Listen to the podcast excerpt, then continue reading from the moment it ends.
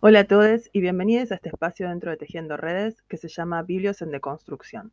Para quienes no me conocen, soy Agostina Canova Kuesner, bibliotecóloga y militante afroindígena, transfeminista y lesbiana pansexual. Soy parte de la FAL GBT+, y actualmente estoy llevando adelante desde el INADI un ciclo gratuito de asesorías virtuales sobre bibliotecología para organizaciones de derechos humanos. Mensualmente nos vamos a encontrar acá para poder repensar juntos el rol de las bibliotecas en su relación con los derechos humanos y la necesidad de generar espacios de conocimiento donde todas las voces puedan ser escuchadas. Hace pocos días dejamos atrás agosto, el mes donde celebramos a la Pachamama, tema que estaremos tratando en la columna de hoy, junto con la concepción del buen vivir, que es parte fundamental y central de la cosmovisión de los pueblos indígenas.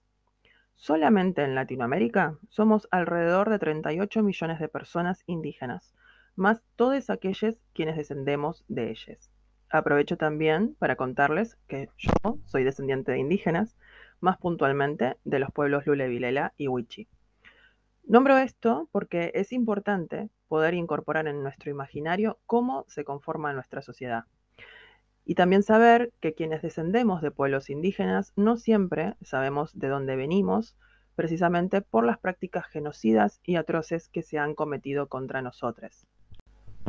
El buen vivir, o el vivir bien, es una reivindicación y propuesta de los pueblos indígenas de Latinoamérica, que plantea la posibilidad de vivir de una manera armónica con la naturaleza, la Pachamama, y entre las personas, llevando una vida en comunidad.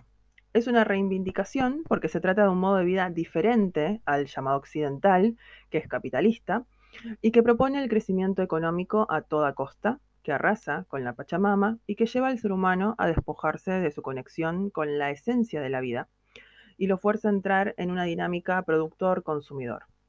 Es un concepto que habla de la vida plena o de la plenitud de la vida como el modo de vivir de las personas en comunidades en armonía con la naturaleza y en equilibrio en las relaciones individuales y colectivas.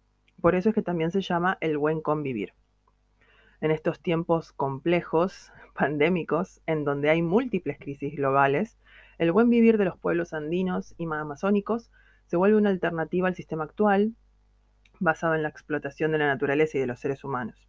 Si a esto le sumamos la paulatina pérdida de derechos de las personas y comunidades, nos da como resultado la necesidad urgente de modificar el modelo en el cual vivimos. La satisfacción de las necesidades, la consecución de una calidad de vida y muerte digna, el amar y ser amado, el florecimiento saludable de todos y todas, en paz y armonía con la naturaleza y la prolongación indefinida de las culturas humanas. El buen vivir supone todo esto. ¿Cómo podemos desde la biblioteca acompañar estos postulados tratando de generar un viraje hacia el buen vivir. En principio, revisando los libros y las voces que tenemos dentro de nuestras estanterías, tratando de no darle tanta voz a los sarmientos y más espacio al esmamani. Históricamente, los libros narran las acciones cometidas contra nuestros pueblos originarios con términos tan leves como campaña del desierto, evangelización, educación de los salvajes, civilización y barbarie, cuando en realidad fueron un genocidio y exterminio no solo de personas que eran las dueñas legítimas de estas tierras, sino de todas sus creencias y de su cultura, tildándola de barbárica, retrógrada, cuando en realidad es una forma de vida más sana, agradecida y en sintonía con nuestra tierra y su cuidado. Se vuelve esencial que los ciudadanos que formemos tengan acceso a libros que narren la historia completa en este sentido, recopilé algunos libros que sí son recomendables para poder entender la historia de nuestro país y de nuestro continente, como lo son América Tierra Firme, de Germán Arciegas, Historia de la Crueldad Argentina, de Osvaldo Bayer, La Conquista Continua, 500 años de genocidio imperialista, de Noam Chomsky, entre otros que estaré subiendo en mis redes para que puedan ir conociendo. Ya sé que me van a decir que desde nuestro lugar no podemos modificar la versión de historia de las currículas o que se vuelve difícil poder incorporar más autores y autoras indígenas. Y puede ser, pero en definitiva, todo esto abarca los libros, pero va más allá de ellos. Se trata de ir por una igualdad plena y real, de eliminar el racismo que se vive a diario en nuestras vidas y que segrega, quita oportunidades, violenta y mata a quienes no ostentan los rasgos físicos o los colores considerados socialmente como respetables. Sobre esto, existe un grupo activista llamado Identidad Marrón, que genera contenido y propuestas para repensar el racismo estructural que existe en la Argentina hacia personas marrones. Chana Mamani, activista de este grupo, explica que marrón es una categoría de análisis, es una identidad política. Nos une y nos ha unido y nos seguirá uniendo el racismo existente en Argentina y en el contexto latinoamericano. Como decíamos antes, los procesos de colonización, la constitución de los estados-nación, la globalización del capitalismo crearon este relato único donde está el crisol de razas, la civilización y la barbarie. ¿Qué estrategias podemos pensar para combatir el racismo que impacta en los cuerpos, en las vidas, no solo de esta generación, sino de las que van a venir, que son hijos e hijas de este territorio, que van a aportar definitivamente colores y apellidos que no van a ser blancos? La principal, y por donde debemos comenzar, es reconociendo la existencia del racismo, incorporando una perspectiva étnico-racial, porque el derecho a elegir sigue siendo un privilegio y debe ser un derecho para todos.